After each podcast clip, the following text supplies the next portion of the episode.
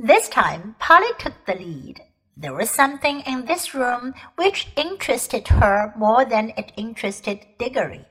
All the figures were wearing magnificent clothes. If you were interested in clothes at all, you could hardly help going in to see them closer. And the blaze of their colors made this room look not exactly cheerful, but at any rate rich and majestic after all the dust and emptiness of the others. It had more windows too, and was a good deal lighter. I can hardly describe the clothes. The figures were all robed and had crowns on their heads. Their robes were of crimson and silvery gray and deep purple and vivid green, and there were patterns and pictures of flowers and strange beasts in needlework all over them. Precious stones of astonishing size and brightness stared from their crowns and hung in chains round their necks and peeped out from all the places where anything was fastened. Why haven't these clothes all rotted away long ago? asked Polly. Magic, whispered Diggory. Can't you feel it? I bet this whole room is just stiff with enchantments. I could feel it the moment we came in. Any one of these dresses would cost hundreds of pounds, said Polly. But Diggory was more interested in the faces, and indeed these were well worth looking at. The people sat in their stone chairs on each side of the room, and the floor was left free down the middle. You could walk down and look at the faces in turn. They were nice people, I think, said Diggory. Polly nodded. All the faces they could see were certainly nice. Both the men and women looked kind and wise, and they seemed to come of a handsome race. But after the children had gone a few steps down the room, they came to faces that looked a little different. These were very solemn faces. You felt you would have to mind your P's and Q's if you ever met living people who looked like that. When they had gone a little further, they found themselves among faces they didn't like. This was about the middle of the room. The faces here looked very strong and proud and happy, but they looked cruel. A little further on, they looked crueler. Further on again, they were still cruel, but they no longer looked happy. They were even despairing faces, as if the people they belonged to had done dreadful things and also suffered dreadful things. The last figure of all was the most interesting. A woman even more richly dressed than the others, very tall, but every figure in that room was taller than the people of our world with a look of such fierceness and pride that it took your breath away. Yet she was beautiful too. Years afterward, when he was an old man, Diggory said he had never in all his life known a woman so beautiful. It is only fair to add that Polly always said she couldn't see anything specially beautiful about her. This woman, as I said, was the last but there were plenty of empty chairs beyond her, as if the room had been intended for a much larger collection of images. I do wish we knew the story that's behind all this, said Diggory. Let's go back and look at that table sort of thing in the middle of the room. The thing in the middle of the room was not exactly a table.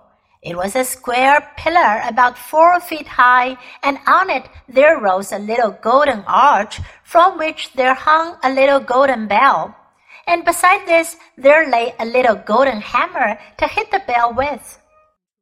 I wonder, I wonder, I wonder, said Diggory. There seems to be something written here, said Polly, stooping down and looking at the side of the pillar. By gum, so there is, said Diggory. But, of course, we shan't be able to read it. Shan't we? I'm not so sure, said Polly. They both looked at it hard, and, as you might have expected, the letters cutting the stone was strange. But now a great wonder happened. For as they looked, though the shape of the strange letters never altered, they found that they could understand them. If only Diggory had remembered what he himself had said a few minutes ago, that this was an enchanted room, he might have guessed that the enchantment was beginning to work. But he was too wild with curiosity to think about that. He was longing more and more to know what was written on the pillar. And very soon they both knew. What it said was something like this. At least this is the sense of it, though the poetry when you read it there was better. Make your choice, adventurous stranger. Strike the bell and bide the danger or wonder till it drives you mad. What would have followed if you had? No fear, said Polly. We don't want any danger. Oh, but don't you see it's no good, said Diggory. We can't get out of it now. We shall always be wondering what else would have happened if we had struck the bell. I'm not going home to be driven mad by always thinking of that. No fear. Don't be so silly, said Polly. As if would. What does it matter? What would have happened? I expect anyone who's come as far as this is bound to go on wandering till it sends him dirty. That's the magic of it. You see, I can feel it beginning to work on me already. Well, I don't, said Polly crossly. And I don't believe you do either. You're just putting it on. That's all you know, said Diggory. It's because you are a girl. Girls never want to know anything but gossip and write about people getting engaged. You looked exactly like your uncle when you said that, said Polly. Why can't you keep to the point? said Diggory.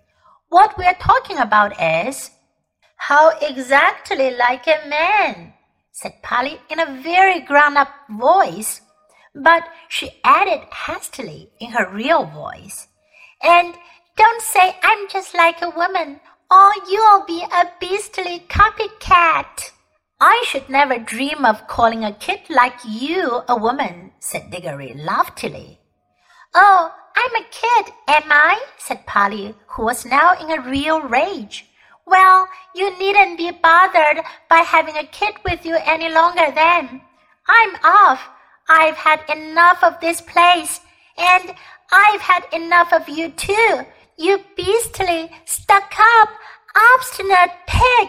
None of that, said Diggory in a voice even nastier than he meant it to be, for he saw Polly's hand moving to her pocket to get hold of her yellow ring.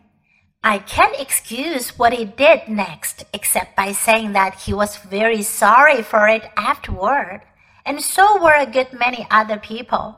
Before Polly's hand reached her pocket, he grabbed her wrist, leaning across her with his back against her chest. Then, keeping her other arm out of the way with his other elbow, he leaned forward, picked up the hammer, and struck the golden bell a light, smart tap. Then he let her go and they fell apart staring at each other and breathing hard. Polly was just beginning to cry, not with fear and not even because he had hurt her wrist quite badly, but with furious anger. Within two seconds, however, they had something to think about that drove their own quarrels quite out of their minds. As soon as the bell was struck, it gave out a note, a sweet note such as you might have expected, and not very loud. But instead of dying away again, it went on, and as it went on, it grew louder. Before a minute had passed, it was twice as loud as it had been to begin with.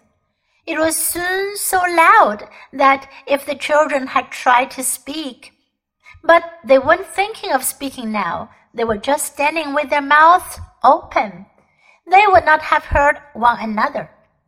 Very soon it was so loud that they could not have heard one another even by shouting. And still it grew, all on one note, a continuous sweet sound, though the sweetness had something horrible about it, till all the air in that great room was throbbing with it, and they could feel the stone floor trembling under their feet. Then, at last, it began to be mixed with another sound, a vague, disastrous noise which sounded first like the roar of a distant train and then like the crash of a falling tree. They heard something like great weights falling. Finally, with a sudden rush and thunder, and a shake that nearly flung them off their feet, about a quarter of the roof at one end of the room fell in. Great blocks of masonry fell all round them, and the walls rocked. The noise of the bell stopped, the clouds of dust cleared away. Everything became quiet again. It was never found out whether the fall of the roof was due to magic or whether that unbearably loud sound from the bell just happened to strike the note, which was more than those crumbling walls could stand. There! I hope you are satisfied now, panted Polly. Well, it's all over anyway, said Diggory and both thought it was, but they had never been more mistaken in their lives.